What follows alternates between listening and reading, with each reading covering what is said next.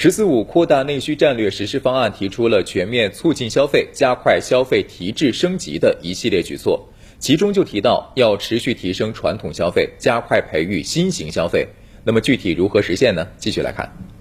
实施方案提出，提高吃穿用消费品质，推动农产品品种培优、品质提升、品牌打造和标准化生产，增加健康营养农产品和食品供给。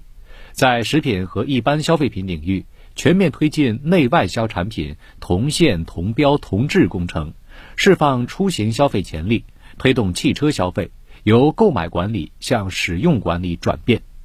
推进二手车交易登记跨省通办，便利二手车交易，加强停车场、充电桩、换电站、加氢站等配套设施建设。实施方案提出。深入推进海南国际旅游消费中心建设，培育建设若干具有全球影响力、吸引力的国际消费中心城市，持续推进国家文化和旅游消费示范城市建设，推动国家级夜间文化和旅游消费集聚区提质扩容，